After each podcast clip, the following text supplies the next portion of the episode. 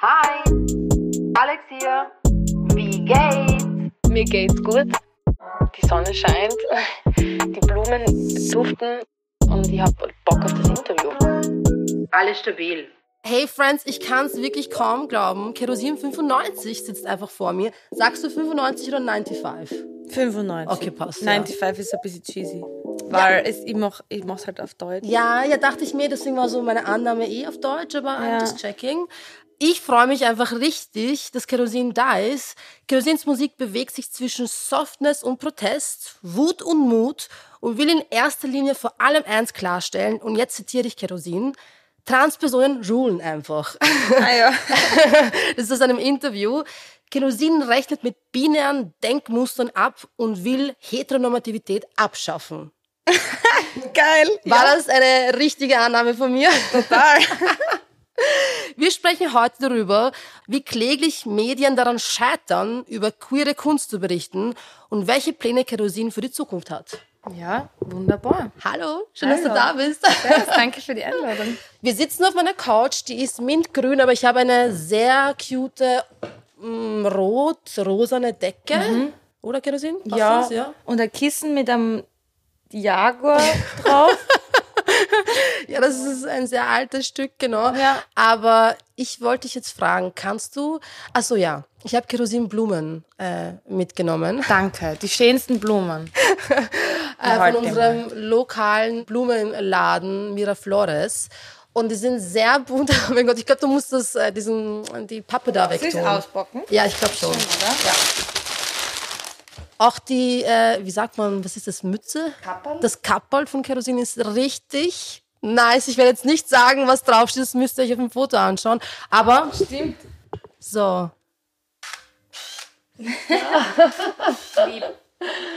Oh mein Gott. Ja, ich glaube, eins mache ich noch und dann haben wir es. Man merkt, Kerosin ist es auf jeden Fall gewohnt, auch äh, fotografiert zu werden, oder? Oh Gott, es ist jeden Tag, im, also wirklich immer das Gleiche. Man kommt schon nicht mehr raus. So die. Paparazzi. Ja, wenn ein Tag vergeht ohne Selfies. Ich wollte dich noch kurz was fragen, nämlich fünf Fragen, die ich jeder Person stelle, die in den Podcast kommt. Bitte. So, das sind immer die gleichen mit einer leicht abgewandelten. Dein Lieblingsgericht. Also wenn du nur noch eine Sache essen, machen wir es dramatischer. Wenn du nur noch eine Sache essen könntest, was wäre es? Spaghetti various forms.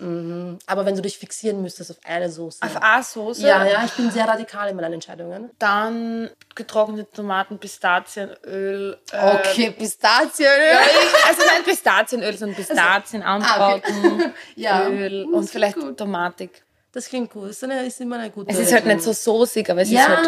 Ja, ja, es zählt, es zählt. Die Serie, die du gerade binge-watchst oder zuletzt gebinge-watched hast, das ist ein schwieriges Wort. Ich rewatche gerade zum dritten Mal alle Staffeln von Killing Eve. Nein. Voll. Ich habe die letzte Staffel äh, fertig. Es ist wirklich, wirklich, Ja. wirklich gut. Aber ich Ähm, brauche Pausen, es ist schon tough. Ja, es ist teilweise sehr hart, hart zu verdauen und auch sad. Also ich mache jetzt keine Spoiler, aber Ja. ich fand schon auch sad. Ja, Voll. Ja. Äh, Buch, dein liebstes Buch. Mein liebstes Buch, pff, schwierig. Ich lese gerade Identity. Mit Doppel-T? Ja. Ah, das, wo sie so tut, als ob sie POC wäre? Genau. Ah, ja, ja, ja. Genau. Also es ist Fiction, aber ich bin erst noch nicht so weit drin, aber es ist sehr großartig schon. Buch. Ähm, beende diesen Satz. Das möchte ich als nächstes lernen. Bisschen besser boxen. Aha. weil ich nämlich mal angefangen habe, aufgehört habe und ich würde eigentlich gerne wieder einsteigen. Also sagen wir re-anfangen. Das ist echt cool. Kannst Genau. du einen Boxclub empfehlen oder willst du es lieber nicht empfehlen, damit nicht alle hinlaufen und du keinen Platz mehr hast? Na, das sind so Räumlichkeiten, die, die, die darf ich auch nicht empfehlen. Ah ja, Aber okay. es gibt auf jeden Fall verschiedene Möglichkeiten für Flinter, also für Frauen, Lesben, Inter, nicht binär, Trans und Agender Leute. Gibt es einige Dinge, die man am besten über Instagram, über Kreise erfährt, ein bisschen nachfragen und dann findet diese Räumlichkeiten. Also ihr versteht zwischen den Zeilen, meine lieben Friends. Wenn nicht, dann könnt ihr mir in die DMs leiten und ich schaue, wie viel Infos ich euch geben kann. Letzte Frage. Eine historische Transperson, die alle kennen sollten. Eine historische Transparenz. Also so historisch im Sinne von aus der Vergangenheit. Aus der Ver okay, okay. Ja, mhm. Also, okay. Mhm. Naja, also wenn Menschen Martha P. Johnson noch nie was von der Person gehört haben, und sie irgendwie mit Queerness auseinandersetzen In werden irgendeiner oder möchten Form. in irgendeiner Form. Und wenn sie das eh nicht machen, dann weiß ich eh nicht, was sie Mhm, wollen. Also wenn man sich nicht mit Queerness auseinandersetzen will, wird man irgendwann, glaube ich, sehr verbittert und ungut. Genau, also auf dem Weg, genau, das ist jetzt so aber ein bisschen ein Klischee. Ja, aber ich finde, es ist ein wichtiger Name, der auch genannt Ja. werden muss. Es geht ja auch um eine schwarze Person und wir wissen ja, dass schwarze Personen oft aus der Geschichte gestrichen werden. Deswegen finde ich es gut, dass du die Voll. als erste Person nennst. Also das ist einfach einer der ersten Ja. Namen, dem jetzt halt Ja, voll. sofort aufguckt. Also am besten einfach, wer es nicht weiß, Marsha Johnson, googeln vielleicht noch Stonewall dranhängen, ja, und dann werdet ihr sicher genug Infos finden. Zu Background-Infos würde ich gern direkt mit der Frage einsteigen. Wer ist die Person hinter Kerosin? Hinter Kerosin 95 bin ich Cam, als Privatperson Cam. Und Kerosin 95 ist ein Projekt von mir. Oder ein Projekt von mir, das klingt immer so. Sagen, also ich habe einmal mehrere Projekte gehabt, deswegen bin ich jetzt gewohnt zu sagen, Ja. das ist eins von den Projekten.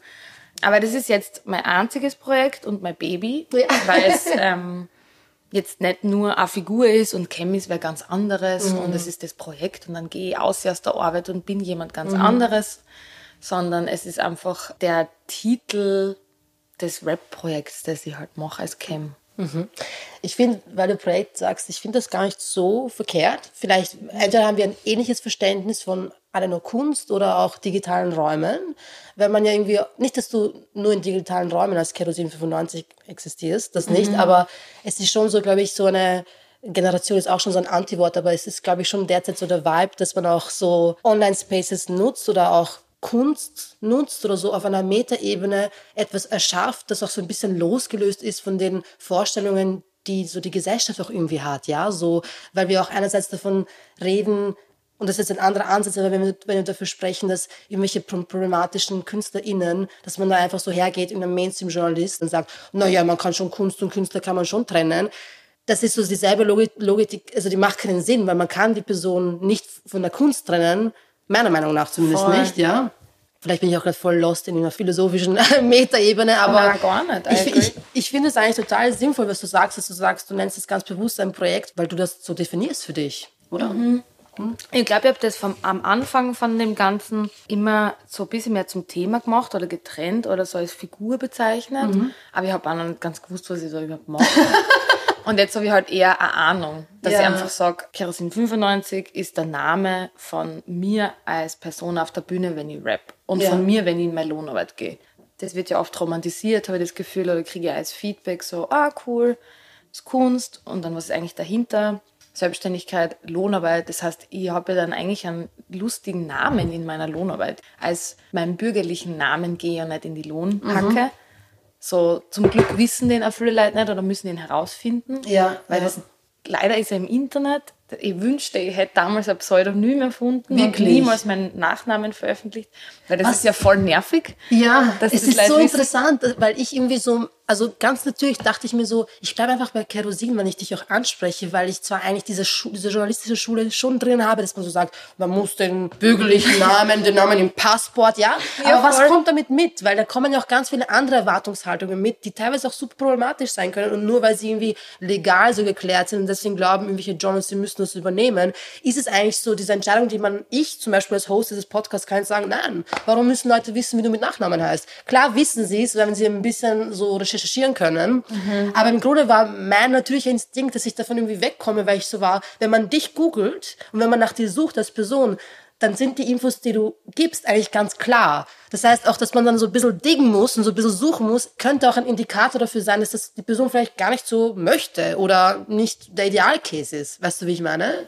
Voll. Und ähm, an der Stelle für die HörerInnen, wenn mir jetzt zum Beispiel wer googelt, dann werden, also das ist ja ein großes Thema, dann werden Leute als erstes, bevor sie zum Beispiel Infos über Kerosin 95 finden, also wenn man Kerosin 95 googelt, kommt als erstes mein Dad Name, weil ich einmal einen anderen Namen gehabt habe, eben einen Dad Name, quasi einen Todnamen, so, falls das Leute nicht kennen, den Begriff.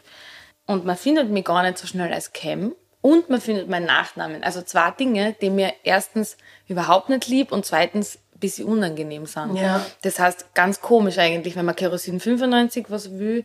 Deswegen Ja. bin ich mittlerweile ein bisschen, habe einfach andere anderer Mut, wenn es um Namen, Projekt, bürgerliche Namen raushalten. Also ich wünschte, ich hätte das alles anders Ja. gemacht, aber leider nicht. Ja. Und jetzt ist Urfe Schaas im WWW. I get it, I really get it. Weißt du, so, also als eine Person, die so richtig, also nicht, dass ich jetzt irgendwelche Vergleiche ziehen möchte, wo sie nicht existent sind, aber so dieses, der Gedanke, oh, hätte ich ein paar Sachen anders gemacht vor ein paar Jahren, habe ich auf jeden Fall auch, wenn es so um, um das Internet geht, ja. Also, äh, ich glaube, das ist dann aber natürlich auch so diese Sensibilisierung, die, die auch ein bisschen fehlt, die man noch nicht hat. Also, woher hättest du es auch irgendwie besser wissen sollen, ja? Es ist so, man, man, so wie wir auch irgendwie sozialisiert wurden, lernt man ja auch gewisse Dinge nicht. Also ich habe in der Schule jetzt nicht gelernt, wie schütze ich mich am besten im Internet, wie schütze ich mich als queere Person im Internet. Keine Ahnung, ja, weißt du, ja? Also es ist, glaube ich, schon so auf individueller Ebene, ja, ein Learning und vielleicht auch ein Selbstbewusstsein, das du bekommen hast, auch durch schlechte Erfahrungen, die du vielleicht machen musstest, which is genau. really kind of sad, so. Aber idealerweise würden wir in einer Gesellschaft leben, wo man das irgendwie in der Schule mitbekommt, ja? Warum weiß ich, was irgendwie so 70, 10 AFA, Hack, äh, Handelsakademie ist das so, wirtschaftliche Schule, whatever, weiß, keine Ahnung. Wieso kann ich diese Dinge irgendwie so, wieso suchen die mich nachts heim, so wie ich manchmal drüber, da, davon träume, dass ich die Matura wiederholen muss. Ich weiß nicht, ob du das Ja, die ganze Zeit. ich träume die ganze Zeit, dass ich die Matura wiederholen muss, weil sie mich beim Schummeln erwischen. Das ist wirklich, wirklich echt arg.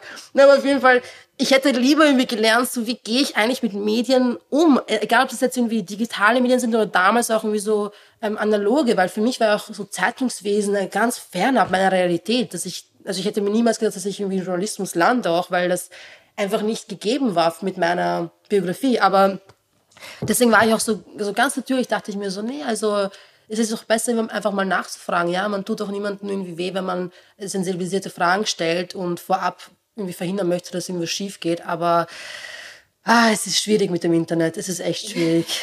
Du hast in einem ähm, Gap-Interview, glaube ich, war das, äh, gesagt, und ich würde gerne so ein bisschen über deine über deinen Musik-Background kurz sprechen. Du hast in einem Gap-Interview gesagt, dass du sehr wealthy bist, wenn es um die musikalischen Optionen ging in deiner Kindheit. Also du konntest so Musik, mehrere Musikinstrumente spielen, oder? Wenn ich das richtig in Erinnerung habe. Kannst du so ein bisschen kurz einen Blick in die Vergangenheit geben, um zu sehen, wie bist du, wie hast du eigentlich deinen Zugang zur Musik gefunden? Also in der Volksschule gab es einen Chor. so einen kleinen Kinderchor. Und da war ich dann, da habe ich Mini Bock Kerosin. Ja, so kleine, es ist schon süß, so kleine singende Volksschulkinder. ähm, ja, genau, da habe ich mitgemacht, weil ich es nice fand. Mal weiter. Genau, meine Mama ist nämlich Musiklehrerin und deswegen war sie daran interessiert, ob sie ihr Kind Cam dafür zum Beispiel interessiert, die Mucke zu machen oder Mucke zu machen oder ausprobieren zu können. Voll und hat mit allem Ersparten immer Musikschul versucht zu zahlen und Ja. zu machen so. Aber es gab eben auch, also das ist einfach schulabhängig. Es gibt Ja. ja. dann doch coole Angebote, die man wahrnehmen kann, aber die halt irgendwie Zeit kosten. Also es gibt ja diese Chöre in den Schulen oder so oder hier mal Angebote, Mus- Musikunterricht und so.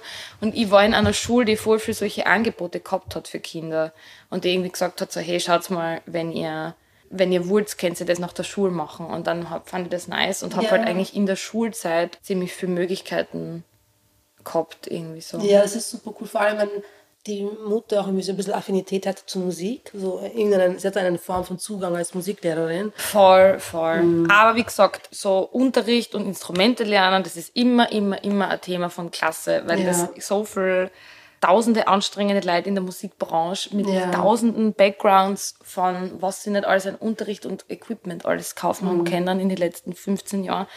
Also wie gesagt, das wäre immer, immer wichtig, da mitzudenken. Deswegen habe ich irgendwie gemeint, so, hä, meine Mama hat sich das halt auch leisten wollen oder leisten können, von so, okay, da habe ich jetzt ein paar Kinder, hast du Bock auf Klavierunterricht, dann zahle ich das. Also das ist ja schon krass, dass Ja, man ja. das irgendwie überhaupt ermöglichen kann. Oder dann kaufe ich ein Keyboard, das kostet alles ur viel Geld, dann kaufe ich vielleicht Noten. Also das ist immer auch ein Thema von Klasse, was ich habe das Gefühl, es wird oft vergessen oder einfach gar nicht thematisiert. Ja, oder man, so, es ist auch diese Vorstellung, ist schon sehr romantisiert, dass man Artist ist, so, ja, und dann äh, ist die Geschichte einfach besser, wenn man so äh, das arme Kirchenmäuschen war und es dann geschafft hat. Ja, also ich glaube, es ist schon ein Narrativ, das teilweise ganz bewusst ausgelassen wird, weil es auch einfach unbequem ist, manchmal seine eigenen Privilegien zu checken, weil wovon du sprichst, ist ja halt ein Privileg in einer gewissen Form.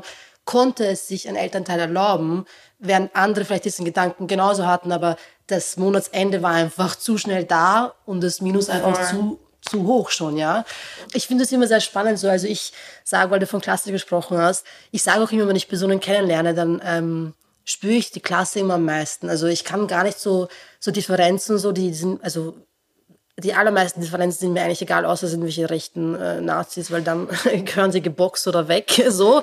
Aber so grundsätzlich spüre ich das schon so, wenn jemand eine ganz krasse, also einen ganz anderen Background hat als ich. So, also ich bin so krass klassisches Gastarbeiterinenkind. Ja, meine Eltern haben ihr Bestes getan, aber da war oft nicht viel Raum für Dinge, die halt irgendwie so Recreation sind, also Freizeit, um die man, also so alles, was die Existenz nicht, also wenn es nicht um die Existenz ging, ja, blieb jetzt nicht viel übrig und ich finde es sehr wichtig, dass sich Artists auch hinsetzen und sagen, so, ja, das ist die Situation, weil man kann ja transparent sein, ja, also man kann ja, ich habe einmal so einen, einen Tweet gesehen, der, ich will jetzt nicht auch, ich will die Person jetzt auch nicht exposen, deswegen werde ich auch nicht zu viel sagen, wer das war, aber da ging es irgendwie darum, dass die Person davon gesprochen, dass sie so Arbeiterkind ist. Und dann höre ich auf einmal so, ja, aber Therapieerfahrung von klein auf, aber auch mehrere Musikinstrumente und so, also so lauter so Sachen, wo ich mir denke, warst du wirklich Arbeiterkind? Oder warst du so eher so Middle Class und siehst es nicht? Weil es ist schon so ein bisschen ein Unterschied. Also wenn wir von Wealth sprechen, sprechen wir nicht nur von finanziellen Wealth. Wir sprechen dann auch von Zugängen. und so. Ich bin, glaube ich, die Erste, die sehr offen darüber spricht, dass ich sehr lange in Therapie gegangen bin. Und meine Familie hat das zum Teil nur deswegen herausgefunden, weil ich eine öffentliche Person bin. Also ich habe mich da nicht hingestellt und am Stammtisch mit meinen Eltern oder nicht mit meinen Eltern, mit meiner Family ich glaube, ich würde gern kurz, wenn wir über mentale Gesundheit sprechen, wenn das für dich okay ist. Ähm, Voll gern. ich mache so, habe kein Geheimnis draus gemacht. Ich liebe es auch einfach, wie ich so tue, als ob äh, das Mikrofon nicht läuft und ich so komplett offen Ja, du, ja, ja, ich bin aber auch so. so ein Schwall. Und ich habe das irgendwann, glaube ich, in meiner Bubble so für mich definiert, dass ich einfach sage, ich gehe zur Therapie, dass es für mich schon total normal ist, das zu sagen. Also es ist in meinem Terminkalender und ich würde das auch kein Geheimnis draus machen bei einem beruflichen Meeting. Aber ich merke schon immer wieder, dass Therapie hart tabuisiert wird. Und geht dir das ähnlich oder bist du auch nur so in Bubbles, so dass es einfach die Norm ist? Mittlerweile kenne ich nicht mehr so viel Leute, die nicht in Therapie gehen. Aber einfach weil es, also ich glaube, das kann, das hängt mit vielen Sachen zusammen, aber ich lebe einfach mein Leben mit vielen queeren und Transpersonen. Und das ist nicht so fun, das live immer als Transperson. Und das ist dann irgendwie jetzt nicht die Überraschung, die große, dass wir dann uns alle therapieren müssen und Plätze checken müssen und so. Also so ist es jetzt nicht. Aber es war, ich glaube, es ist schon noch tabuisiert oder in, in, in, in bestimmten Kontexten. Ja. Aber für mich ist es, also in meinem Leben ist es kein Vergleich mehr zu früher. Ja. Also auch mit den letzten drei Jahren Instagram und TikTok, würde ich sagen. Also das war jetzt, ich habe das Gefühl, die letzten drei Jahre waren nochmal ein Gamechanger mit wer was thematisiert, wer in welchem Podcast drüber spricht, zum Beispiel. ähm, und wie das dann im Endeffekt auch vielleicht bei Leuten ankommt, wo es tabuisiert war und jetzt vielleicht nicht mehr ist. Ja. Weiß ich nicht. Das ist ein guter Gedanke, glaube ich, mit Social Media, dass du da irgendwie diesen Vergleich ziehst. Und ich glaube, die drei letzten Jahre waren es auch so ein bisschen Pandemie, oder? Auch so. Ja, oder einfach, wie mehr zugänglich wird Insta und TikTok jedes Jahr für wen. Jetzt ist es selbstverständlich, aber es hat nicht die gleiche Selbstverständlichkeit gehabt an Zugängen, würde ich jetzt mal behaupten, Ja, ja. als vor drei Jahren. Also das ist so nur so meine schnelle Beobachtung, Ja, dass das total. für mich auf jeden Fall auch einen großen Unterschied gemacht hat. Also für mich ist auch, wenn Instagram und TikTok ähm, finde ich sehr gefährliche Plattformen sind, sehr problematische und schlimme Plattformen, haben sie für mich trotzdem ähm, einen großen Educating-Faktor oder einen Faktor, wo es Räume schafft, um Ja. zum Beispiel jetzt Therapiemöglichkeiten zu Ja. enttabuisieren. Was sind so deiner Meinung nach die Gefahren von TikTok und Instagram, so kurz runtergebrochen? Naja, es sind halt Räume, in denen viele Leute abhängen. Das heißt, Ja, ja. und wenn viele Leute wo abhängen dürfen, dann gibt es halt viele Arschlöcher. Und in, vielen, in Räumen, wo alle Leute abhängen können, hängen auch coole Leute ab. Ja. Oder Leute, weiß ich nicht, wo, mit denen ich cool finde, die mir ein gutes Gefühl geben, die Ja. ähm, mir ein Gefühl von Sichtbarkeit oder Safety oder irgendwas Gutes geben. Es gibt aber auch viele Leute, die mir ein Gefühl geben, das komplett konträre Gefühl geben. Weiß ich nicht. Wenn alle irgendwo sein dürfen, gibt's halt auch irgendwie die Troubles, dass es, genau, vielleicht kein Safer Space, Ja. also vielleicht kein Safer Space ist. So. Lol. So Ja. Humor is a coping mechanism, ja. Also wenn man uns so zwischendurch, glaube ich, bei ernsten Themen so kichern hört, dann kommt das eher so, als wir versuchen, mit der Lage umzugehen. Ja, äh, ja, so, hi, so so, so kurze Anxiety Attack, ja. Ähm, na, ich weiß, was du, was du, äh, worauf du anspielst und ich, ich habe früher, also so glaube ich auch so vor drei Jahren, vier Jahren habe ich sehr stark über Hass im Netz auch gesprochen, einfach nur, weil ich so als Journalistin, die ähm, migrantisch ist oder postmigrantisch, oder im, im Grunde für Österreich bin ich irgendwas anderes als nur Österreicherin sozusagen. Also aus dieser Perspektive heraus war es ähm, teilweise mit teilweise sehr gefährlich über politische Inhalte überhaupt zu berichten. Also ich war voll viel auch auf Demos unterwegs und so und habe da irgendwie versucht, äh, Phänomene, die von der analogen Welt auch in die digitalen Räume kommen, nämlich auch so dieser ganze, dieses ganze rechte Gedankengut, diese ganze braune Scheiße, mit der wir hier zu kämpfen haben, die ist natürlich auch so, die hat natürlich im Internet auch ihre Utopie gefunden irgendwo, ja, weil du kannst dich äh, quasi in einem Raum bewegen, der frei von Recht ist, ja, wo jeder irgendwie machen kann, was er möchte. Es ist kein sicherer Ort für sehr, sehr viele Personen. Und ich habe da irgendwie auf die harte Art und Weise gelernt, dass es sehr schnell überschwappen kann. Also, dass ich von irgendwelchen Rechten, die mir auf der Demo irgendwas nachwerfen, welche Glasflaschen, bis hin zu irgendwelchen Rechten, die sagen, sie wollen mich und meine gesamte Familie ermorden, so, ja. Das war schon so eine sehr reale Gefahr, die man nicht einfach so abtun kann als irgendwas, was du auf Instagram bekommst, ja. Also, ich glaube, dieses Relativieren würden auch eher Menschen machen, die nicht davon betroffen sind, weil sie nicht wissen, dass Worte sehr viel Macht haben und Worte sehr viel ausrichten können, auch Schlechtes. Deswegen war ich einerseits viele Jahre, da habe ich damit verbracht, super kritisch zu sein, was Social Media angeht. Einfach nur, weil du diese weil ich diese Hilflosigkeit so irgendwo satt hatte auch, ja. Und ich habe, ach Gott, ich habe mich so geärgert. Vor ein paar Wochen gab es eine Kampagne vom Justizministerium, ja, zu, zu Hass im Netz. Pass auf, sie haben eine neue Hotline jetzt, okay? Wo man anrufen kann, wenn man betroffen ist. Und die helfen dir dann. So, das ist die Message, die Kernmessage der Kampagne.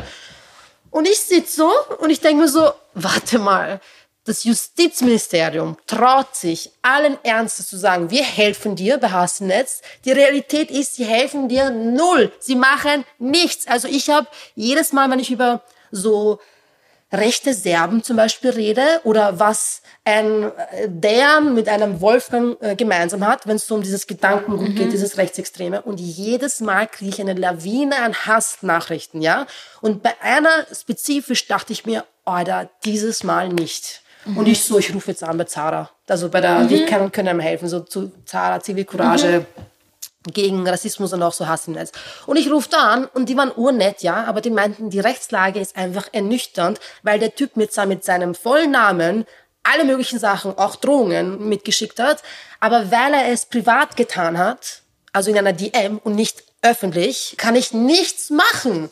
Und dann ein paar Wochen drauf sehe ich diese scheiß Kampagne von wirklich, diese fucking Kampagne vom Justizministerium und denke mir, wollt ihr mich eigentlich hackeln? Was, was soll, es ist so, als ob ich sage so, ja, keine Ahnung, irgendwer hat das Haus angezündet und dann rufe ich an, dass die mir helfen und dann sagen die mir, ja, du ruf bei uns an, wir helfen dir und dann rufe ich an und das Einzige, was sie mir sagen können, ist, ah, wir können dir nicht helfen. Da, das ist, das ist die Realität, ja. Und da bin ich dann echt so, ich sehe die Gefahren auch so ähnlich wie du sie siehst, aber ich sehe auch einfach, dass das Internet trotzdem so ein Ort ist, an dem mehrfach marginalisierte Personen sich eine Plattform schaffen können. Wenn ich jetzt zum Beispiel davon ausgehe, dass irgendwer äh, so journalistische Inhalte macht auf Instagram und das ist eine Person, die niemals ein Angestelltenverhältnis hätte in irgendeinem Medium, ja, aber die Person hat sich das irgendwie zusammengebaut und Deswegen bin ich immer so im Zwiespalt, so wo stehe ich, weil ich weiß, wie gefährlich es sein kann. Und andererseits sehe ich aber auch so das Potenzial irgendwo von sozialen Medien, ja. Aber ich frage mich schon manchmal, wie das so für Artists ist, weil ähm, so TikTok verändert Musik oder unser Verständnis von Musik. Wo sind da, sind deine Struggles real? wie ist das für dich? Mit TikTok meinst du? Ja, also schon dieser, was ich meine, ist so ein bisschen diese Erwartungshaltung, die teilweise auch, glaube ich, ähm, Labels haben, dass man nicht nur gute Musik macht, sondern dass man Musik macht, die sich gut verkaufen lässt auf TikTok, um viral zu gehen. Hast du da irgendwie so, wie ist so dein Einblick? Also erstens bin ich ein TikTok-Newbie. Erst seit ein paar Monaten. Okay, Und ich cute. mache einfach irgendwas. Aber das machen doch alle, oder? Eh, das machen eh alle. Aber ich mache, genau, also ich bin ein bisschen noch new to the game und ähm, komme mir so alt vor. Dem ist irgendwie so witzig. Also das einmal vorab und zweitens arbeite ich jetzt als Artist nicht mit einem Label, das mir zum Beispiel sagt, was ich für Musik machen soll, sondern ich entscheide meine musikalischen Wege ganz allein äh, und dann im nächsten Schritt gemeinsam mit Leuten, mit denen ich Mus die Musik wirklich mache im Studio, also mit Ja. ProducerInnen zum Beispiel gemeinsam. Ähm, und sonst redet da niemand rein. Das heißt, in meinem Fall ist es überhaupt kein Thema. Aber ich bin jetzt auch nicht mit einem Label oder mit, einem Platten, mit einer Plattenfirma gesigned, wo das irgendwie ein Vertrag wäre, wo das eine Rolle spielen wird. Ja. Ich habe nur, ich, ich sprich nur, wenn ich was für mich selber ausbringen will, als Kerosin 95, dann sage ich, hey Label XY, willst du das ausbringen? Ihr habt, ihr kriegt's dann so, also das sind immer diese Verträge. Dann Aber es kriegt ist was urspannender. Einblick so für jemanden. Genau. Also ich habe gar keinen Bezug zu Musik, also abgesehen davon, dass ich sie gern höre, also ja. Ja. Aber deswegen ist es, glaube ich, voll spannend, deinen Bezug zu lernen oder dein Verständnis davon, weil es, glaube ich, auch für so angehende, angehende Artists vielleicht wichtig, wichtig ist zu wissen, hey, ich muss nicht mit einem zwangsläufig mit einem Label arbeiten, das mir diktiert, was ich dann mache. Ja. Gar nicht. Also ich kenne mich selber ja nicht aus mit allen Arten von Verträgen, aber am besten schaut man sich einfach an, was man mit wem wie handshakt und was man wo unterschreibt und was da eigentlich drinnen steht in dem Wisch. Ganz grundsätzlich. Genau. Und bei mir ist das jetzt überhaupt kein Thema. Also es ist jetzt nicht dieses Beispiel von, ja, Robbie Williams unterschreibt dann für 20 Jahre und alles floppt und voll zach und so irgendwie. Also so wie in einem Film wirkt es oft, so Musikbranche. Ähm, aber es gibt diese Welten schon, aber die sind sehr weit weg von mir, weil ich immer noch eher im alternativen, in alternativeren Ecken, also mit alternativ man jetzt, ich bin nicht so im Mainstream oder in einem Ja. großen Becken drinnen, voller großer Haie, Ja. die sie davon ein SUV kaufen oder so, sondern wer die Miete davon zahlen, das bin ich. Wenn du ein Fisch wärst, welcher Fisch wärst du? Ein Clownfisch. Ein Clownfisch. okay, sehr gut. Und ich wollte dich noch was fragen, bevor ich es vergesse, weil das so ein guter... Nein, ich hab's vergessen. Ein Übergang. Ja, dann es war so eine gute, du hast so was Gutes gesagt. Natürlich wieder. Vielleicht Nicht Robbie großen Williams. Hai, große Haifische. Was hältst du von Robbie Williams? Nein, Spaß. Nein, nein, das war nicht die Frage. Aber nee, ich finde, es ist ein guter Einblick ähm, und auch ein gutes, äh, so, was man mitgeben kann. Ich kann auch nur sagen, also an alle Kids, die keine Anwälte und Anwältinnen als Eltern haben, bitte, bitte unterschreibt nichts, wenn ihr euch das nicht richtig gut durchgelesen habt. Und ich spreche jetzt nicht nur von Musik so Sachen, sondern ich spreche von jeder einzelnen Unterschrift. Friends, jede einzelne Unterschrift muss zu Ende gedacht werden, wenn ihr nicht wisst, was für Quatsch ihr irgendwie so unterschreiben könnt, ja? genau. Voll. Äh, aber genau, um zurückzukommen zu den zu TikTok und ähm, so, dass du einen guten Zugang für dich gefunden hast. Was machst du denn jetzt auf TikTok, wenn du sagst, du machst irgendwas? Ähm, Zeig mir dein letztes TikTok. Ich mache so Fashion-Scheiß. Oder, Oder, oder keine Ahnung, ich habe jetzt ein bisschen versucht, was zu, also ein bisschen das Projekt dazu bewerben, weil Ja. ich mir eigentlich vorgenommen habe, ich mache nur so Fun-Zeit. Ja, ja, ja. Aber ich habe dann einfach so Stress gehabt mit Kohle, weil das einfach Mhm. gerade sehr schwierig ist in der Selbstständigkeit.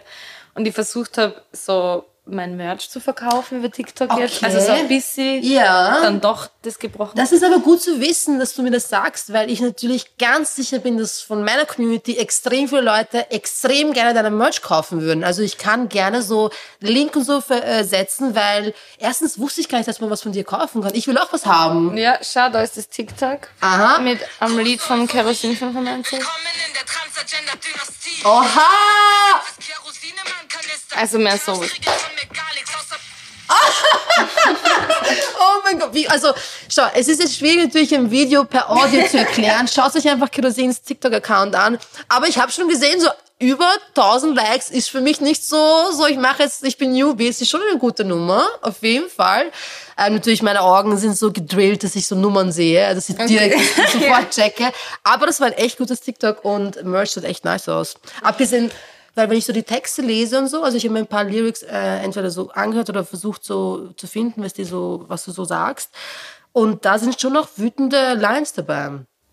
Ja, als Kerosin 95 angefangen hat, Mhm. gab es voll viele Interviews, wo ich einmal im Interview für fünf Sekunden, in einem einstündigen Interview, von Wut gesprochen habe, weil das so ein Ding war von so, hm, keine Ahnung, wir sprechen über Texte, wir sprechen über queere Lebensrealität. Ja, gibt's oft genug Gründe, wütend zu sein. Und das ist so aufgegriffen worden in ganz vielen Interviews, dass es ständig über Kerosin 95 und die Wut, wie so ein Roman.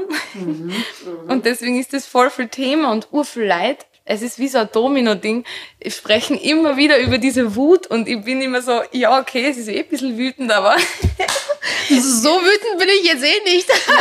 Also ich, mittlerweile definiere ich das anders. Wenn ich sage, Turfs kriegen von mir gar nichts außer Mittelfinger, dann hätte ich vor drei Jahren eh vielleicht gesagt, war ich urwütend. Aber jetzt würde ich sagen, naja, wie höflich soll ich das jetzt noch sagen? Also das ist jetzt, äh, ich, habe eine ganz andere Ansicht auf diese Texte jetzt Ja. oder auf, also es ist jetzt nicht wütend. Ja. Wenn ich wütend bin, dann schaut das ganz anders aus. Das Wie? veröffentliche ich fix nicht, weil dann muss man, also das ist nur, das schaut ganz anders aus. Dafür gehe ich boxen. Ja. Weil wenn ich wütend bin, dann will man sich nicht mit mir anlegen. Kerosin 95 ist super höflich und sehr, sehr, sehr geduldig. Aber Chem wütend ist was anderes. Und deswegen ist es aufgegriffen worden und weiter bearbeitet Ich worden. liebe es, wie ich auch sage, du bist doch die ganze Zeit wütend, oder? ja, bin ich schon. Bin ich auf jeden Fall. Aber, aber ich glaube, das spiegelt sie anders wieder oder Ja. das kanalisiert sie anders. Oder Ja. wird, wird immer ein bisschen ruhiger, weil ich Ja. kann ja, also Wut ist, glaube ich, in vielen Kontexten war das immer so, Wut ist was ganz Lautes und Ja. was ganz nach außen tragendes. Und das ist es auch und das brauche ich auch und das ist wichtig, aber das ist halt leider auch nicht ein ein Muss, also ja nicht lustig, den ganzen Tag laut und wütend zu sein, in Texten, auf der Bühne, irgendwo. Aber es kann auch irgendwie ruhiger passieren oder so. Also diese Begrifflichkeit um äh, Wut verändert sich. Aber weißt du, was ich meine? Ich weiß total, was du meinst. Das ist ein wirklich guter Einblick gerade. Vielen Dank dafür. Es ist für mich, glaube ich, also für mich war Wut sehr lange etwas, das ich nicht gezeigt habe, ja. Also irgendwie so diese Sozialisierung von, ah, immer schön so harmonisch, ja, immer schön höflich bleiben, immer schauen, dass man deeskreativ ist, bloß nicht die Stimme erheben, auch so Respektspersonen, especially so Männer, ja, immer schön, ja, immer, immer ruhig bleiben, weil sonst potenzielle Gefahr. Und für mich war es, glaube ich, eine Emanzipation, die ich erst durch auch Therapie gelernt habe, in der ich verstanden habe, Wut ist gut, weil du Wut, wenn du sie nicht an die Person richtest, die sie verdient, oder an das soziale Problem, das existiert, war in meinem Fall etwas, das ich nach innen gefressen habe und das mich von innen gefressen hat. Deswegen war es für mich so ein, so ein, ein, ein almost like so, ich bin frei von dieser Last, dass ich nicht wütend sein darf. So, weil auch dieses, der Zugang von meinen Eltern war sehr lange. Ich habe eine Kolumne geschrieben für Weiß, die hieß, warum ich Österreich hasse, ja. Und für meine Eltern war das ganz schrecklich, weil die meinten, du musst dankbar sein, dass du in Österreich bist. Du musst dich freuen, du musst froh sein. Sei nicht frech, wenn dein Vermieter dich irgendwas Diskriminierendes fragt. Sei froh, dass du in Österreich sein kannst. Das ist das, was ich so verinnerlicht hatte, weil meine Eltern in den 70er Jahren hergekommen sind. Und für die war es so, okay, im Vergleich zu Ex-Jugoslawien ist Österreich fein für uns, ja. Auch unabhängig davon, dass sie in prekären Situationen gelebt haben, dass sie schlechter bezahlt wurden, dass sie die ganze Zeit diskriminiert wurden. Während ich so bin, Österreich sollte dankbar sein, dass ich hier bin. So schaut's aus, ja. Und das war dieser, so dieser Schwung, den ich dann gemacht habe, dass ich anerkenne, dass ich meinen Platz hier habe und dass dieser Platz nicht bedeutet, ich muss sputen und die brave Migrantin sein, die in Deutsch die Beste ist, die den äh, Schülern ihnen hilft, dass sie ihre Hausübungen machen, obwohl die mich irgendwie Tschusch genannt haben, ja, sondern dass ich anerkenne, ich habe ein Recht darauf, auf dieses Land auch wütend zu sein, auch irgendwie, weil ich mir Veränderung wünsche, auch weil ich mir denke, ja, das ist vielleicht doch irgendwie mein Zuhause, dieses Österreich, dieses Abstraktum, diese Grenzen, die irgendwelche Menschen setzen. Vielleicht ist es doch irgendwie irgendwas, was ich Heimat bezeichne, auch wenn es sehr instrumentalisiert wird, dieser Begriff. Und Teil dessen war auch so, okay, wenn ich das sage, dann bin ich aber auch zu Recht die ganze Zeit wütend. Und ich glaube, die Definition von Wut haben viele falsch internalisiert, weil Wut kann meiner Meinung nach ein Werkzeug sein, das eigentlich so die Quelle Liebe hat. Ja, also wenn ich auch so über Bell Hooks drüber nachdenke in ihrem Buch All About Love, ja, dann wird es ja als, ein, als Werkzeug verwendet. Und Wut kann ja auch eine Veränderung schaffen. Und ich glaube, ohne Wut ist Veränderung nur schwer möglich. voll, als ob das Spaß machen würde. Also ich habe so, ich habe so viel wütend sein müssen und laut sein müssen, dass ich jetzt zum Beispiel in einer Phase bin, wo ich einfach chillen mag. Ich mag einfach meine Ruhe. Was lasst mich in Ruhe. Ich habe jetzt gerade ganz wenig Bedürfnis an Auseinandersetzung, weil ich habe so viele Auseinandersetzungen gehabt die letzten Jahre und bin ja trotzdem verdammt wütend. Ja, ja. Es ist, es ist so wirklich, es macht total, jetzt habe ich, dich unterbrochen. Na, So. gar nicht, gar nicht. Ich wollte dich nämlich auch so fragen, wie ist das denn so, dass so deine Inhalte auch ständig politisiert werden? Kann ich mir vorstellen, ist wahrscheinlich eine Konsequenz dessen, dass es so gewisse Annahmen über dich gibt. Willst du eigentlich nur chillige Kunst machen, Musik machen? Naja, wenn ich jetzt sage, zum Beispiel als Transperson mache ich Musik und schreibe Texte über mein Leben als Transperson, dann ist es, wenn ich es jetzt nicht veröffentlichen würde und ich mache das wirklich nur für die Oma, zum Beispiel auf WhatsApp, dann ist es schon ein Politikum in sich. Also weil alles erstens politisch ist, Ja. egal wie apolitisch es ist. Und zweitens, für mich ist es so eine Steigerung von so, okay, dann ist es was Politisches, weil trans sein ist was Hochpolitisches. Was ich sagen will, ist, ich kann mir nicht aussuchen, wie was zum Politikum gemacht wird. Es ist sowieso ein Politikum und es muss nichts Schlechtes hassen. Es kann aber zu was Schlechten oder zu was Anstrengendem gemacht werden. Weil wie dann mit dem Politikum umgangen wird, das ich bin, das sehr viele Leute sind, wenn man dann auch noch in der Öffentlichkeit steht, wenn man dann auch noch sagt, oh shit, ich würde extrem gern mit diesem Track Geld machen, ich würde extrem gern meine Miete zahlen dann bin ich davon abhängig, wie mit dem Politikum umgangen wird. Also für mich ist es ja voll komisch, dieses Ding der Öffentlichkeit, diese, diese Person der Öffentlichkeit, die ich geworden bin. Das finde ich überhaupt nicht geil oder so. Ich finde das voll nervig meistens. Aber das ist halt irgendwie so meine weirde Lohnarbeit geworden. Ich verstehe es irgendwie auch noch nicht ganz, wie das passiert ist. Auf jeden Fall, ich suche mir das schon aus, dass ich jetzt politisiere mit einem Text. Aber das Ding ist, wenn ich jetzt als Transperson einfach Über Liebe? über Liebe schreiben würde, ist es, ist es auch was Hochpolitisches, Exactly. weil Transpersonen, die existieren ganz grundsätzlich, das ist schon ziemlich arg. Dass ich jetzt noch da sitze und irgendwie halbwegs eine gute Zeit habe.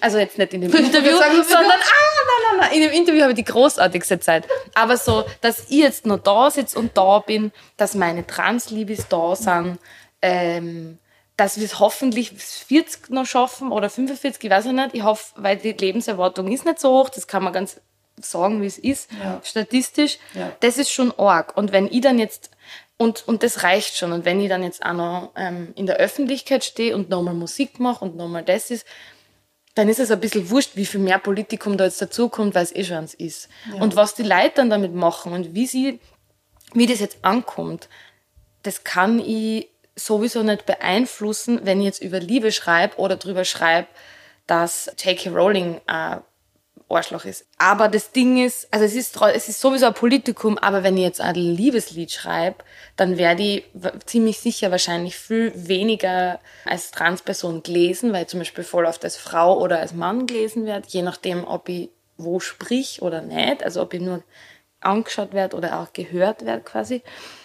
Und wenn ich jetzt einen Song veröffentliche über wo ich TERFs, also transfeindliche Radikalfeministinnen, wenn ich die jetzt irgendwie zur Sau mache, dann bringt das halt ein anderes Politikum mit sich, das ich natürlich nicht gern will, aber was irgendwie klar ist, dass sich dann wieder wer aufregt drüber.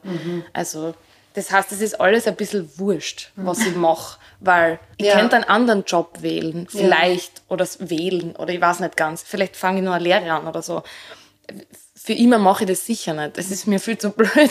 Und ich mache das erst so kurz. Aber ich weiß nicht, ob es in anderen Jobs so viel anders ist, wie, man, wie sehr man zum Politikum gemacht wird oder nicht. Ich habe das vor ein paar Jahren anders gedacht. Ja. Also, dass ich viel mehr Einfluss drauf habe, mit was ich mache, wie das ausgeschlachtet wird oder nicht, sondern es ist ganz egal. Es stört einfach Leid dran, wenn Transpersonen in der Öffentlichkeit stehen Ja. und existieren wollen. Ja. Wenn sie es im Kammerl machen, chillig. Das soll nicht jemand mitkriegen. Wenn sie Kinder haben, okay, aber lasst es niemanden wissen. Und wenn sie sie auch noch ähm, küssen wollen und auf der Straße schmusen, bitte macht das einfach hinterm Baum. Aber das heißt, es wird sie sowieso wer dran stören, egal wie lange ich dieses Projekt mache und Ja. welche Texte ich schreibe. Ja. Und da bin ich halt erst langsam draufgekommen, Ah ja, okay. dass ich das Ja. eh nicht beeinflussen kann. Welche Dinge kannst du denn beeinflussen? Also wie findest du denn so, so Momente der Freude in der, in, in dieser eigentlich, das große Bild ist eigentlich ein relativ trübes, aber du wirst im Kleinen wahrscheinlich trotzdem so Dinge finden, die, die dir Freude bereiten und die du auch irgendwie unter Kontrolle hast. Also zum Beispiel, mit wem du zusammenarbeiten möchtest für dein Album, oder? Ja, voll, genau. Also das habe ich mir jetzt in den letzten Monaten viel ausgesucht, mit wem ich zusammenarbeite. Ja. Weil das war auch schon, das ist auch nicht immer so leicht gewesen. Ich glaube, es ist in dieser, so in diesem kapitalistischen Rad, in dem wir uns alle bewegen, ist es eigentlich so, je mehr man das durchdenkt, desto eher merkt man, das ist alles gar nicht nachhaltig. Also das ist so, die Strukturen, in denen wir leben, die sind nicht nachhaltig genug, dass man irgendwie wirklich Veränderung schafft. Also für mich ist so manchmal, ich habe das Gefühl, wir müssten alles niederbrennen und so von Anfang an beginnen und dann auch so binäre Denkmuster gehen lassen, Heteronormativität verbieten, so äh, alle enteignen, die mehr als ein Zuhause haben, in dem sie nicht, also in dem sie nicht selber leben. Wisst weißt du, was ich meine? So, also es ist eigentlich eh so, es ist manchmal so schwierig, nicht den Verstand zu verlieren, wenn man irgendwie mal sieht, was, wie viel Ungerechtigkeit in dieser Welt irgendwie existiert und wie viel Struggle da einfach außer Acht gelassen werden. Aber, und das gibt dir vielleicht jetzt nicht viel, aber ich so als Empfängerin von Kunst kann auf jeden Fall sagen, dass ich mich in deinen Worten zumindest so in Sicherheit wege und in deiner Musik, ja. Also ich weiß nicht, wie so die, wie viel, du kriegst wahrscheinlich eh auch viel mit, ja, weil die Leute wahrscheinlich sagen, wie, nice deine Musik ist, aber so, ich glaube, es ist wichtig hier zu betonen, dass Personen wie du der Grund sind, dass ich an ein besseres Morgen glaube, ja. Also, und das ist schon etwas, dass wenn du jemand so entscheidest, hey, weißt du was, Alter, gar keinen Bock mehr auf Musik, verstehe ich's voll, aber jetzt gut, dass du da bist und bitte bleib noch. Ja, ich probiere es. Also ich will es echt so lang schaffen, wie es geht, weil's, weil ich es ähm, arg finde. Ich finde es so schade und erschreckend, so wie, ähm, wie schnell mir die Industrie, die böse Musikindustrie, jetzt, das ist nicht unter Anführungszeichen, sondern das ist doppelt unterstrichen, so kriegt. Immer wieder. Und da muss ich ganz viel dagegen arbeiten und ganz fit sein, ganz viel Therapie gehen und ganz viel gut vernetzt sein und mich organisieren und so und uniten mit anderen queeren Künstlerinnen, dass man nicht eingeht wie so ein Semmel, äh, wie so ein Schwammerl. Semmel geht auf, Schwammerl geht ein. Ähm, voll. Und also ich habe ja für mich wenn ich an andere queere Künstlerinnen, zum Beispiel jetzt in Wien denke, weiß ich nicht, Leute wie Wise und, und, und, und, und, großartige Künstlerin Wise, bitte auschecken, alle, die das jetzt gerade hören.